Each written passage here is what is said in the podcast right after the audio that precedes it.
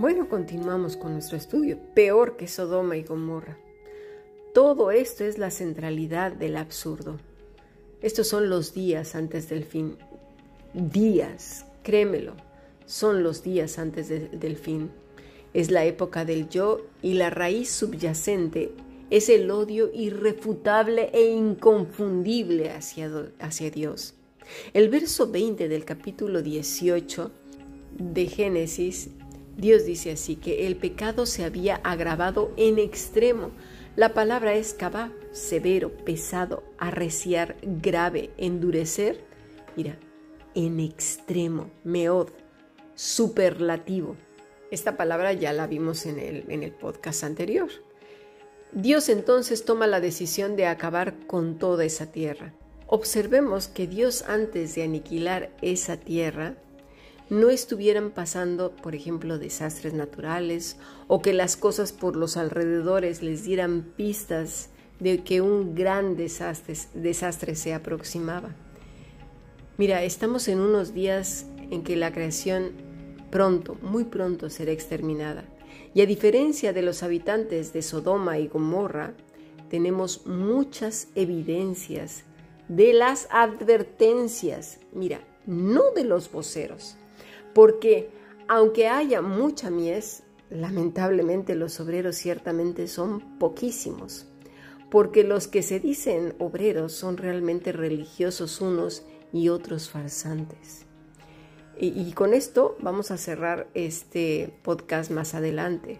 Aquí es donde tenemos que examinarnos nosotros porque el tiempo está muy cerca. Créanme, el Señor viene pronto.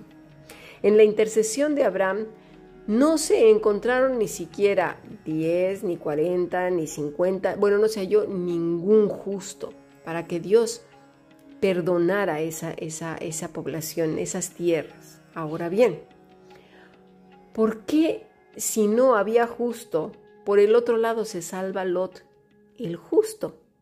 Dice que no había ningún justo. A ver, ¿cómo estaría la cosa? Bueno, como siempre, no leemos bien eh, nuestros pasajes. Si leemos el contexto de toda la escritura, los habitantes de Sodoma eran claramente la línea de Caín, hombres sin ningún reparo en odiar a Dios en establecer su propia religión que no tenía ni la más mínima intención de arrepentimiento. Deuteronomio 32, 32 dice así, porque la vid de Sodoma es la vid de ellos, y los campos de Gomorra, las uvas de ellos, mira, son uvas ponzoñosas, racimos muy amargos tienen.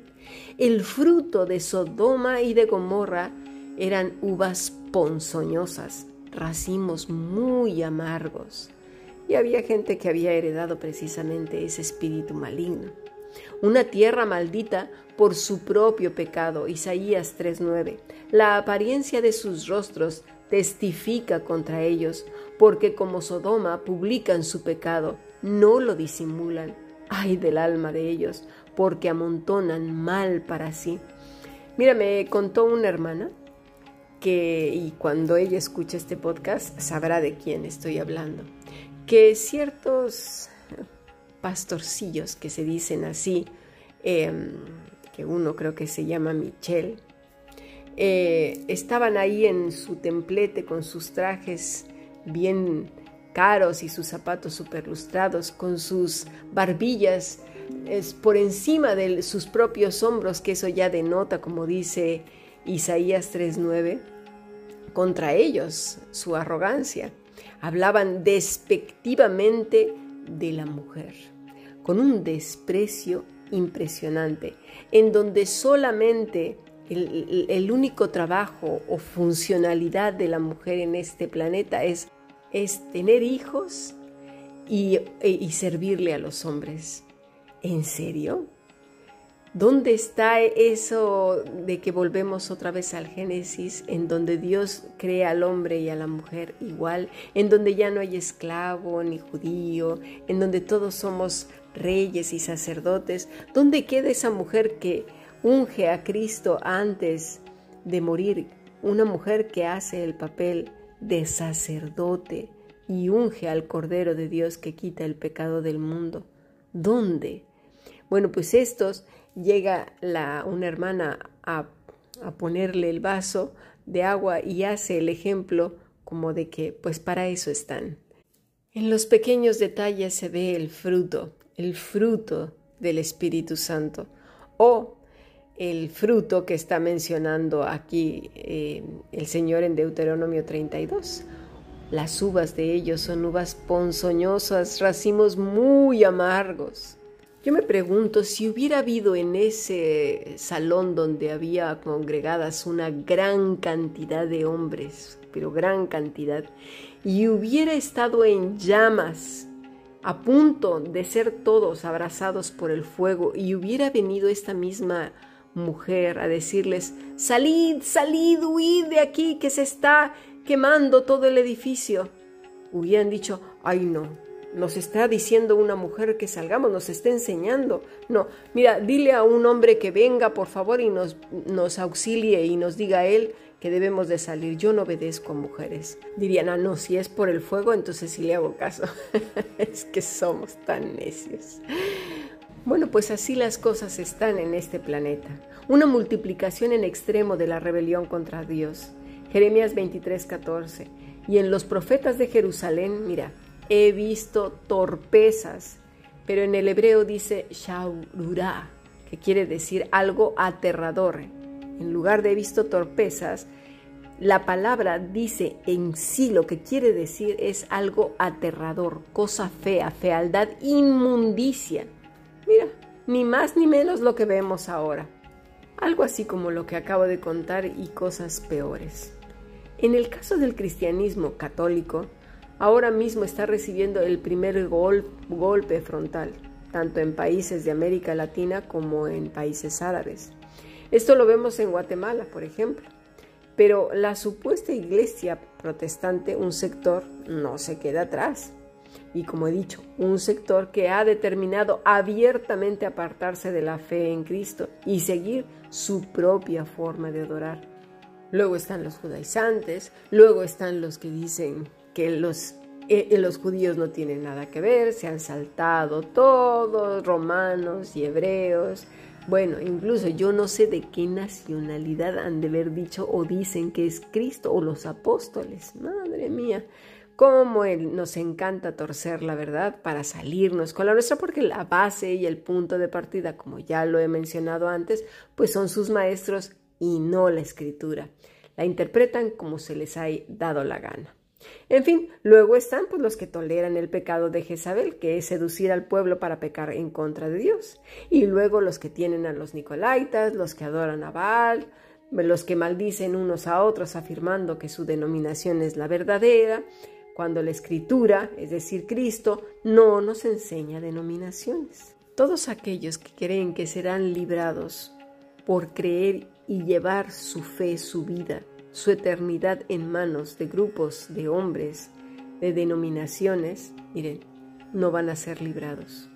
El quien libra, el que perdona, el que murió en la cruz del Calvario fue Cristo, solo Cristo. Vámonos a Sofonías 2.9. Dice el Señor que estas tierras fueron asolamiento perpetuo. Pero nuestro maestro dice algo inquietante, al menos así debería de ser para los perversos. Mateo 10:15, de cierto os digo que en el día del juicio será más tolerable el castigo para la tierra de Sodoma y para Gomorra que para aquella ciudad. La pregunta es, ¿qué ciudad? Pues aquella ciudad que rechazó, odió, despreció con toda rebelión y jactancia a Dios y puso a hombres o cosas antes que a Él. Sin duda, el mundo ha visto las maravillas de nuestro maravilloso Dios. No hay quien se salve o diga, ay no, yo no. Simplemente, mira, vamos a ver algunas dos o tres cositas. Por ejemplo, los años. Los años, ¿cómo los manejamos? antes de Cristo y después de Cristo, así que nos digan que no saben. Esto ya los hace conocedores del Rey. Otra prueba, la Navidad, la Semana Santa. Ya muchos saben lo que quiere decir esto y aunque algunas naciones sean, sean herméticas, no compartan la misma cultura, pero bien que saben lo que sucede en Occidente y eso ya los hace responsables. Nadie tiene excusa El pequeño remanente, que fue Lot y su familia, fue rescatado por Dios. Ellos no hicieron nada para salvar su vida, fue directamente Dios quien los rescató, los sacó de ahí. Pero una persona, una, no podía dejar su religión. Ya sabemos quién, ¿no? La esposa de Lot, ni a sus líderes, ni su amor por ellos. Los sacerdotes de estos que dicen, nosotros aquí lo hacemos así, nosotros creemos en esto, nosotros tenemos estos estatutos, nosotros creemos en... Bueno, eso es lo que dicen siempre las sectas. Los hijos de Dios sabemos que Dios es y es Él, solo Él, lo conocemos, nos relacionamos con Él y obedecemos en base y fundamento a las escrituras. No afirmamos que tenemos unas políticas o una constitución diseñada por nosotros mismos. Mira, las escrituras tienen la autoridad en todas las esferas como para que sea la base y fundamento en todas las cosas.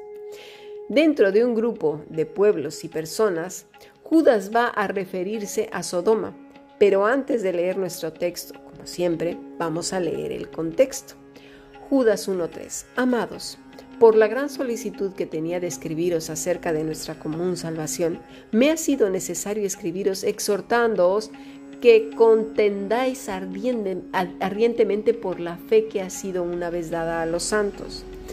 Mira, aquí este es la, esencia de todo, el espíritu mismo de Sodoma, de rebelión, de Ninive, de odio en contra de Dios, es el verso 4 en adelante porque algunos hombres han entrado encubiertamente, los que desde antes habían sido destinados para esta condenación, hombres impíos que convierten en libertinaje la gracia de nuestro Dios y niegan a Dios el único soberano y a nuestro Señor Jesucristo. Pero mira, esto es como lo dice este Judas, es algo así como velado, no lo dicen abiertamente, sino en esas doctrinas raras que, que, que son así como que, saben enredarlas bien, que no, no estudian bien las escrituras y las acomodan a lo que han dicho sus profesores. Observa que aunque no menciona la palabra lobos, como dice el Señor en Juan 8, o lobos rapaces, la idea es la misma, hombres encubiertos. La palabra para encubiertamente es pereitzuno, alojarse clandestinamente, infiltrar fraudulentamente, introducirse inadvertidamente, introducirse en un grupo, literalmente deslizarse en secreto, insinuarse hacia adentro, entrar a escondidas. Porque regularmente esta gente es gente acomplejada que en el mundo no sería nada ni figuraría de nada y, que nadie les hace caso, pero claro, en el ámbito religioso son adorados, son reverenciados, respetados, la gente les rinde y todo, y ahí es donde se hinchan todos ellos, ¿no? y empiezan a enseñar cosas pues que todavía los hacen más importantes.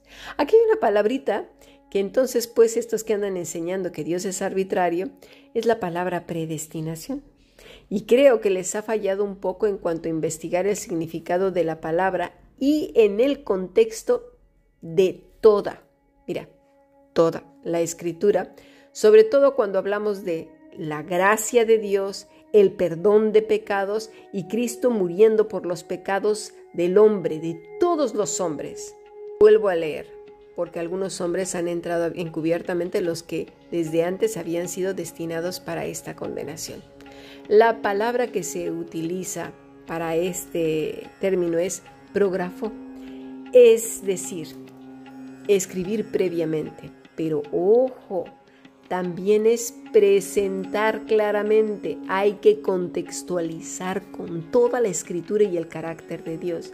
Es decir, las personas que claramente son lo que son a los ojos de Dios. A los hombres podemos mostrar una cara, pero a Dios nadie le engaña. ¿eh? Esta palabra también quiere decir describir vívidamente. Entonces podemos decir que estos hombres, Palai, en algún momento, se presentaron, se presentaron delante de, Dios, es decir, a los ojos de Él, claramente, vívidamente su engaño y mal proceder. Verso 4. Hombres impíos que convierten en libertinaje, en libertinaje la gracia de nuestro Dios y niegan a Dios el único soberano y a nuestro Señor Jesucristo. Mas quiero recordaros, ya que una vez lo habéis sabido, que el Señor, habiendo salvado al pueblo sacándolo de Egipto, después destruyó a los que no creyeron y a los ángeles que no guardaron su dignidad, sino que abandonaron su propia morada, los ha guardado bajo oscuridad, en prisiones eternas para el juicio del gran día, que ese ya viene muy pronto, ¿eh?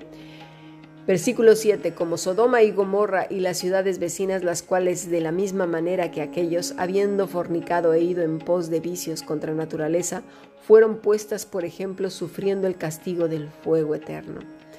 Pongamos atención porque de verdad hay de nosotros si toleramos dentro del cuerpo de Cristo todas estas cosas, porque por muy tiernos, dulces, amables, mírame, este me deja ser eh, el, del coro, ay, pero este me deja tocar, ay, pero este me deja decir los anuncios, ay, pero este me deja hacer cosas. Mira, aunque te deja ser alguien en ese lugar, o que te sirvan o lo que sea, pon atención a lo que dice el Señor en la carta a Judas. Dice lo mismo que el Señor Jesucristo en la última advertencia en Apocalipsis 2 y 3. Si no lo has leído, léelo. Es la última advertencia a las iglesias. Versículo 8. No obstante, de la misma manera también estos soñadores mancillan la carne, rechazan la autoridad, sí, rechazan la autoridad de Dios y ponen a hombres por encima, aunque digan y, pongan en, letras gigantes en las paredes de, de sus templos que solo escritura, mentira, son ellos y son sus, sus líderes y son estos hombres de antaño. Por favor, escucha, pon atención, porque aquí estamos ya en, la, en el último, en el último tramo. Dice, y blasfeman de las potestades superiores. Pero cuando el arcángel Miguel contendía con el diablo, disputando con él por el cuerpo de Moisés, no se atrevió a proferir juicio de maldición contra él, sino que dijo, el Señor te reprenda. Por cierto, eso es que les encanta y ya andan enseñando que hay que pelear con el diablo. Cuidado. Pero estos blasfeman de cuantas cosas no conocen y en las que por naturaleza conocen se corrompen como animales irracionales. Mira lo que está diciendo el Señor no conocen la escritura, se basan en palabras de hombres, en sus 5.944.785 autores y libros que tienen llena la muralla china de ida y vuelta. Hay de ellos, porque han seguido el camino de Caín y se lanzaron por lucro en el error de Balaam y perecieron en la contradicción de Coré. Estos son manchas en vuestros ágapes que comiendo impúdicamente con vosotros, se apacientan a sí mismos, nubes sin aguas, llevadas de acá para allá por los vientos, árboles otoñales, sin fruto, dos veces muertos y desarraigados, fieras ondas del mar que espuman su propia vergüenza, estrellas errantes para las cuales está reservada, mira, eternamente la oscuridad de las tinieblas. ¿Qué haces ahí? Salte, obedece, de estos también profetizó Enoch, séptimo desde Adán, diciendo, He aquí vino el Señor con sus santas decenas de millares para hacer juicio contra todos y dejar convictos a todos los impíos de todas sus obras impías que han hecho impíamente y de todas las cosas duras que los pecadores impíos han hablado contra él. Sí han hablado contra él porque le roban a la gente la paz, los cargan de culpas, les dicen que ellos son la autoridad, que tienen que obedecerlos, que son su cobertura, que si les obedecen a ellos es como obedecieran a Dios. No escuches eso, salte de ahí, corre porque esa condenación que es para ellos será para ti porque tu temor es más de ellos que de Dios mismo. Escucha bien, el Señor viene pronto. Esto es cuestión de vida o muerte tuya. Dice, estos son murmuradores querellosos que andan según sus propios deseos, claro. ¿Por qué? Porque su ego está hinchado de que estés ahí, ah, con aquella admiración. Recuerda, un día van a explotar con todas sus tripas ahí en el hoyo, donde todos vamos a terminar comidos por los gusanos. Aunque bueno, tengo la esperanza que el Señor viene pronto y muy pronto, porque los tiempos están dictando, de acuerdo a las escrituras, que el Señor ya está por venir.